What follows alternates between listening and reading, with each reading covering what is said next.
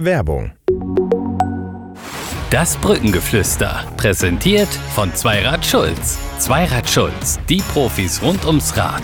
Egal ob elektrisch oder klassisch. Durch unsere kompetente Fachberatung finden wir für jeden das passende Zweirad.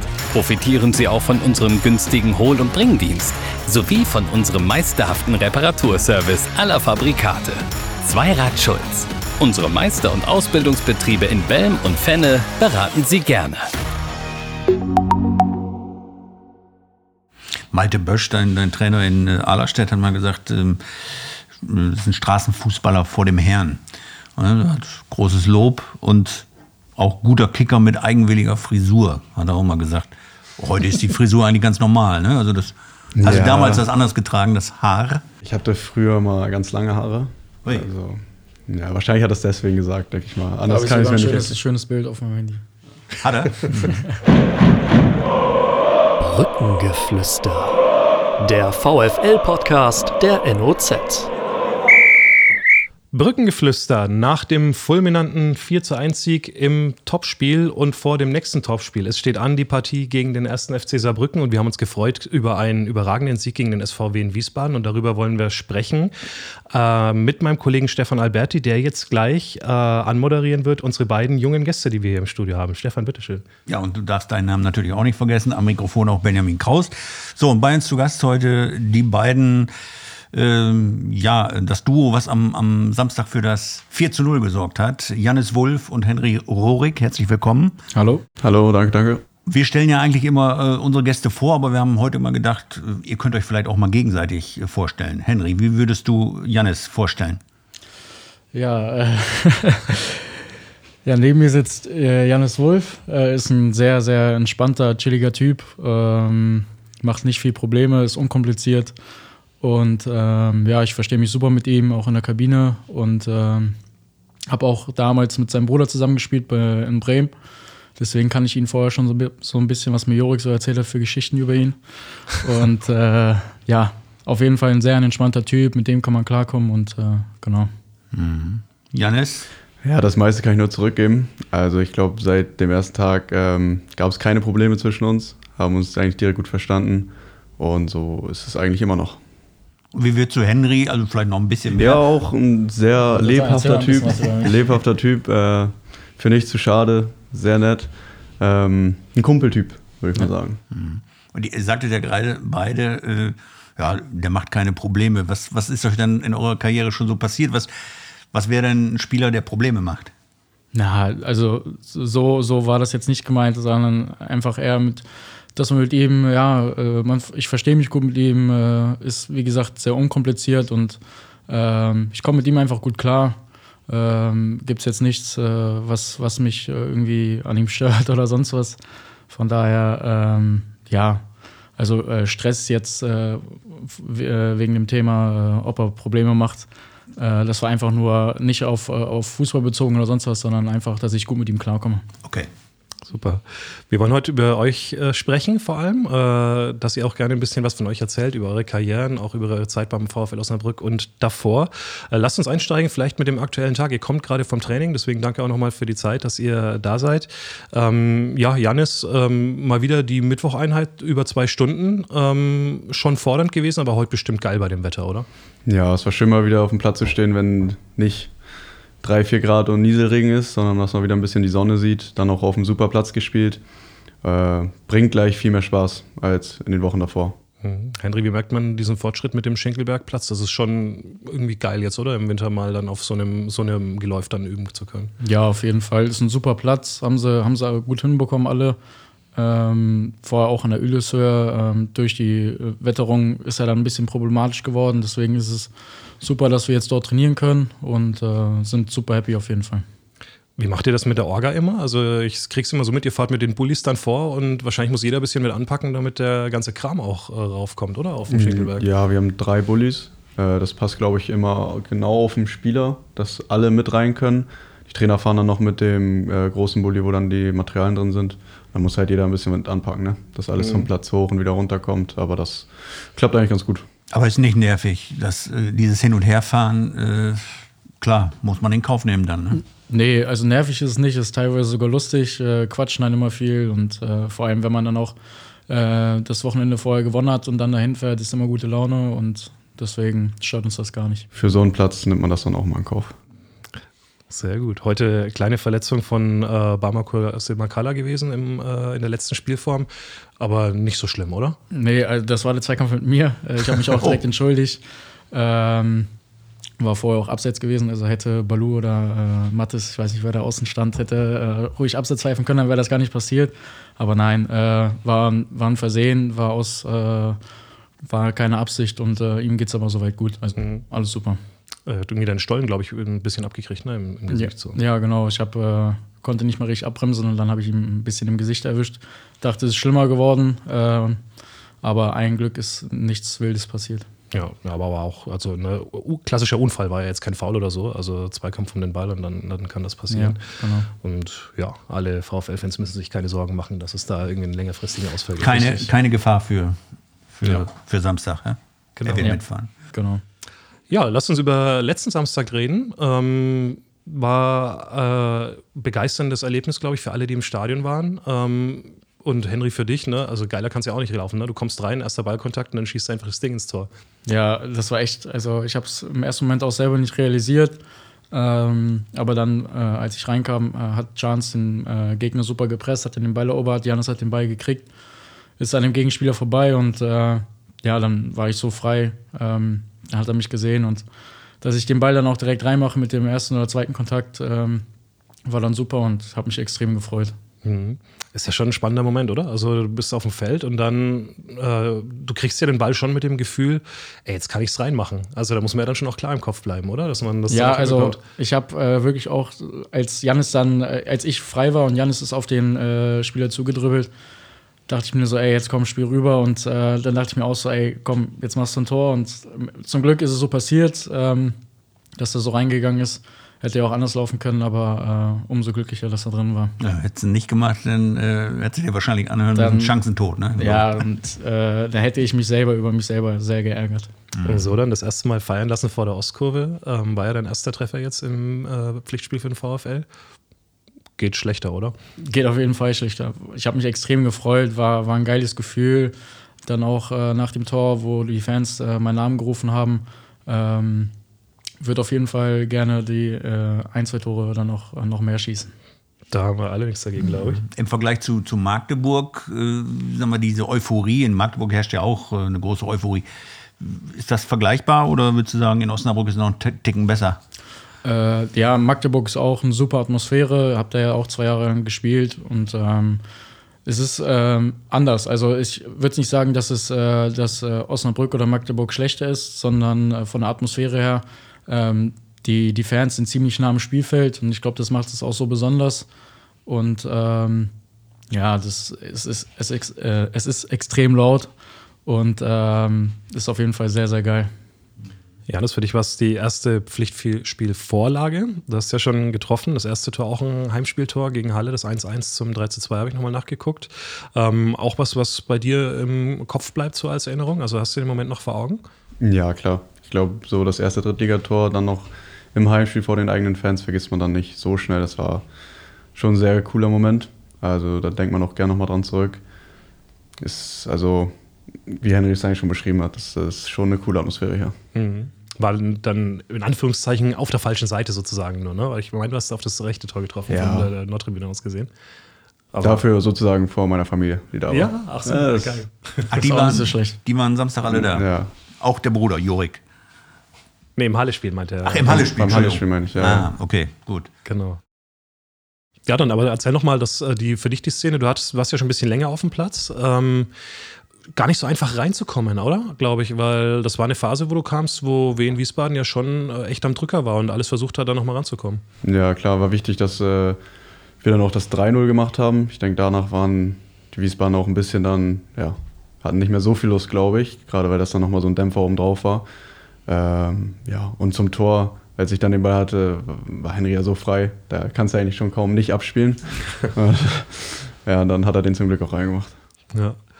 Okay, du hattest vorher noch eine Szene, wo, ähm, wo du vielleicht auch ein bisschen gezittert hast, oder? Der, am, am Strafraum versuchst du rauszugehen, verlierst dann den Ball Ja. und dann muss Pipo zweimal äh, richtig hinlangen. Ähm, ja, hast du ihm bestimmt nachher auch nochmal äh, äh, so Lob gezollt, oder? Dass er da das Ding da, äh, eure 2-0-Führung halt festgehalten hat. Ja, ja. Hätte man einfach erklären können, die Sache auf jeden Fall. Hab's dann nochmal kurz spannend gemacht, aber dafür ist Pipo ja auch da. Eine Szene äh, würde mich mal interessieren, äh, wie ihr das seht, äh, diese Situation, wo Noel Niem- Niemann äh, endlich sein Tor schießt, aber dann Abseitsstellung.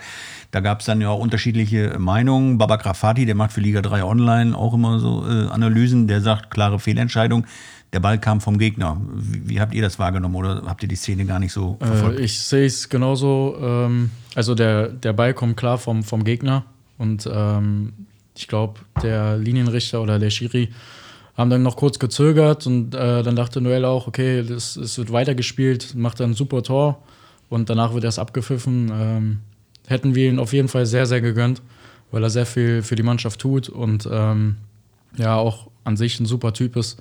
Und äh, ich hätte mich auf jeden Fall für ihn sehr, sehr gefreut. Was mich gewundert hat, war, dass Erik Engelhardt auch kaum protestiert hat in der Szene. War er dann vielleicht doch dran? Oder Also ich glaube, er war auf jeden Fall dran. Ich sage aber nicht so entscheidend. Ich denke, das war auch dann der Grund, warum es abgepfiffen wurde. Ich sage aber, die meisten Schiedsrichter lassen es laufen. Hm. Ja, weil der, ähm, der Impuls des ersten Passes ja eigentlich vom Verteidiger kommt, ne? Ja. Und dann steuert er halt rein. Also das war wahrscheinlich so ein bisschen, also man hat richtig gemerkt, die sind selber ratlos, ne? Also ja, deswegen wurde ja auch so spät die Entscheidung Ja. getroffen. Ne? Ja. Gibt er erst das Tor auch? Also wie er anzeigt, äh, geht er zur Mittellinie, dann, ne? dann guckt er nochmal zum Linienrichter raus und dann hast du ja gemerkt, okay, Kommunikation und dann, Ja, ja. Aber gut, äh, im Nachhinein zum Glück keine, keine spielentscheidende Szene gewesen. das stimmt. Ja. Ähm, 4-1 klingt dann so einfach, war es aber nicht, oder? Also ähm, kann man schon das beschreiben als über weiteste Strecken harte Arbeit, die ihr da gehen musstet gegen Wien Wiesbaden? Würde ich schon sagen, aber ich glaube, hart arbeiten musst du gegen jeden Gegner. Ich sage aber auch, dass wir in dem Spiel klar die bessere Mannschaft waren und daher dementsprechend auch das 4-0 in der Höhe am Ende oder 4-1, was da noch war, auch meiner Meinung nach gerechtfertigt war. Mhm. Kann gleich noch mal ein bisschen über die Entwicklung äh, ne, sprechen, die ihr ähm, äh, jetzt mit dem VfL so genommen habt in letzter Zeit. Aber vielleicht wollen wir erstmal anfangen und wollen mal ein bisschen so in eure Vita eintauchen, die ihr so äh, hinter euch habt. Äh, Jannis ähm, ist ein bisschen vorgestellt worden als äh, ja, so äh, Profi auf dem zweiten Bildungsweg, könnte man fast sagen. Ähm, Jugend äh, JFV Ahlerstedt Ottendorf. Ähm, das ist Fußballspielen mal nicht gelernt. Ist das der erste Verein von dir gewesen auch? Also angefangen habe ich äh, in Mulsum. Das Okay. ist noch ein kleineres Dorf, Dorf. Danach bei Apensen, das ist ungefähr ein bisschen größeres Dorf. Aber dann kam äh, JV Hesling, ich glaube, U13, U14 war das dann schon. Ja, und Aber das ist alles so die Ecke dann. äh, ja, dort, genau. äh, Das war alles im Landkreis, das waren 20 Minuten oder so. Mhm. Wie bist du zum Fußball gekommen? Gab es irgendwie, äh, oft ist ja so fußballbegeisterter Vater, der dann die Kinder da reinsteckt und betreut. Ja, also er hat uns jetzt nicht betreut, aber dadurch sind wir halt auch an Fußball rangekommen. Der hat auch früher gespielt. Mhm. Dann äh, Jorik und du, also wahrscheinlich beide dort angefangen werden. Ja, genau. Ich glaube, er war jetzt ja noch zwei Jahre jünger als ich. Ich glaube, ich habe dann, ich, wir haben, glaube ich, sogar vielleicht gleichzeitig angefangen, aber irgendwann wurde man dann halt getrennt wegen des Alters. Aber zusammen sind wir dann an Fußball gekommen, auf jeden Fall. Und da lief es dann auch immer so, dass du, ähm, wenn die Vereinswechsel waren, da hat dich irgendjemand vom neuen Club dann angesprochen oder ganz so, wie kann man sich das vorstellen? Ja, dadurch, dass das in einem Kreis war, sozusagen man eh immer gegeneinander gespielt hat, war es dann so, wenn ein etwas besserer Spieler da war, dann und da war es dann wirklich so, die gute Mannschaft hat dann auch die ganze Zeit 20-0 gewonnen gegen Okay. die anderen. Und wenn dann woanders ein guter Spieler war, ist er meistens dann da hingegangen. Also es war jetzt nicht richtig angesprochen, aber es hat sich dann irgendwie so zusammengefügt. Mhm. Auch schöne Anlage da in Ahlerstedt. Ich war mal vor ein paar Jahren da, hat der VfL mal ein Testspiel gegen Holstein und Kiel gemacht. Ein legendäres 6 zu 3, glaube ich. Also da ging es richtig ab. ähm, ja, da kann man aber schon auch äh, gut wachsen auf so schönen Fußballplätzen. Ne? Also die Plätze sind da tatsächlich der Hauptplatz von Aderstedt sehr gut, muss ich sagen. Genau. Und dann ging es äh, dort auch ins erste Herrenjahr, ähm, Landesliga. Ähm, war da das Ziel Fußballprofi eigentlich noch im Kopf oder im Hinterkopf oder war eigentlich was anderes eher der Plan? Also so leicht im Hinterkopf hat man es natürlich immer. Ich glaube, jeder, der Fußball spielt, träumt da schon von. Ähm, dadurch, dass es dann aber Landesliga war, hatte man dann auch seine Schule fertig gemacht. Ich habe eine Ausbildung angefangen. Das war dann da schon eher der primäre Weg sozusagen, da dann was Sicheres zu haben. Mhm. Was hast du gemacht? Äh, Speditionskaufmann. Oh, wow. Okay. Und dann ähm, aber gleichzeitig immer noch so gehofft und dann irgendwann gemerkt, ey, geht ja doch vorwärts. Ja, genau. Dann bin ich ja zu Drochtersen. Das war dann schon so der erste, etwas weitere Schritt, aber selbst da war es vom Gefühl im ersten Jahr auch noch weit weg. Also, Malte Bösch, dein, dein Trainer in äh, Ahlerstedt, hat mal gesagt, ähm, das ist ein Straßenfußballer vor dem Herrn. Er großes Lob und auch guter Kicker mit eigenwilliger Frisur, hat er auch mal gesagt. Heute ist die Frisur eigentlich ganz normal. Ne? Also das, hast Ja. du damals das anders getragen, das Haar? Ich hatte früher mal ganz lange Haare. Ui. Also, ja, wahrscheinlich hat er es deswegen gesagt, denke ich mal. Anders ich kann ich sogar es ein mir schönes, nicht schönes Bild auf meinem Handy. Hat er? okay. Ja, hat man. Aber die Frisur, um jetzt mal kurz abzudriften, Benny, äh, spielt ja in, in vielen Mannschaften auch immer eine Rolle. Also ich habe das Gefühl, ihr Spieler seid, seid jede Woche beim Friseur, ne? oder? Einige. Stimmt das? Also ich sage, es ist nicht jeder Spieler jede Woche beim Friseur. Okay. Also das ist ein bisschen übertrieben. Gibt vielleicht den einen oder anderen, der da oft ist, aber ich glaube eigentlich nicht so oft. Gut, okay, haben wir das auch geklärt. Also ich hatte in, äh, in der Bezirksliga mal einen Trainer, ähm, der hat äh, ähm, eigentlich immer auf den Gegner, ja, das ist, das ist auch Bayern gewesen, ne? ja, das ist der mit der Haarfrisur, ja, ja, ja, so erzählt. Der hat wirklich jeden Gegner nach der Haarfrisur beschrieben. Das war immer ganz gut als Orientierung auf dem Platz, insofern. Das ähm, glaube ich. Das Kriterium kann man auch gut für andere Sachen noch erziehen. So. Ähm, Drochtersen Assel, ähm, auch ein ganz spezieller Verein, oder nicht? Also ähm, dort so an, an der Elbe, bisschen von, von hier aus gesehen, ein bisschen weg vom Schuss, aber rührige Leute, die da richtig was auf die Beine stellen. Ja. Also ich glaube, weg von Schuss ist es gefühlt fast von überall, außer du wohnst genau da. ähm, aber es ist eigentlich ein ganz cooler Verein. Auch jetzt habe ich immer noch viel Kontakt dann da. Mein Bruder jetzt da halt spielt. Auch viele von meinen Jugendfreunden da mittlerweile spielen. Aber mit denen ich zum Teil seit der U14 bei JVH zusammengespielt habe. Dementsprechend ist die Verbindung nach da natürlich immer noch groß. Da sind so richtige Originale auch am Werk. Rigo Gosen, ist, Ja. ist der immer noch aktiv? Der ist immer klar? noch da, ja. Das ist ja so, ein- so ein väterlicher Typ und Tausendsasser, der alles macht, ne? Ja, also ich sage, ohne den wird es da auf jeden Fall nicht wirklich laufen. Vom Gefühl her, weil der macht da wirklich sehr viel.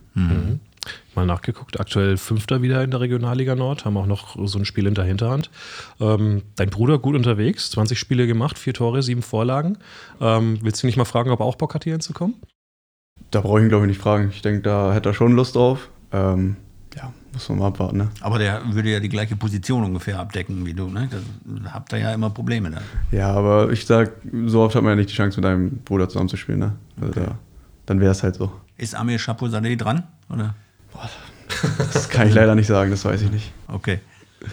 Gut, aber dann ähm, kam für dich, ähm, ja, nach dieser Etablierung in der Regionalliga Nord, ähm, wenn man so von außen drauf schaut, ein ziemlich erstaunlicher Schritt. Ähm, Steinbach-Heiger, äh, ganz anderes Umfeld, ganz andere Welt, äh, auch Regionalliga, aber Südwest, also da wird dann auf einmal bis Freiburg runtergespielt und Balingen und das andere Balingen.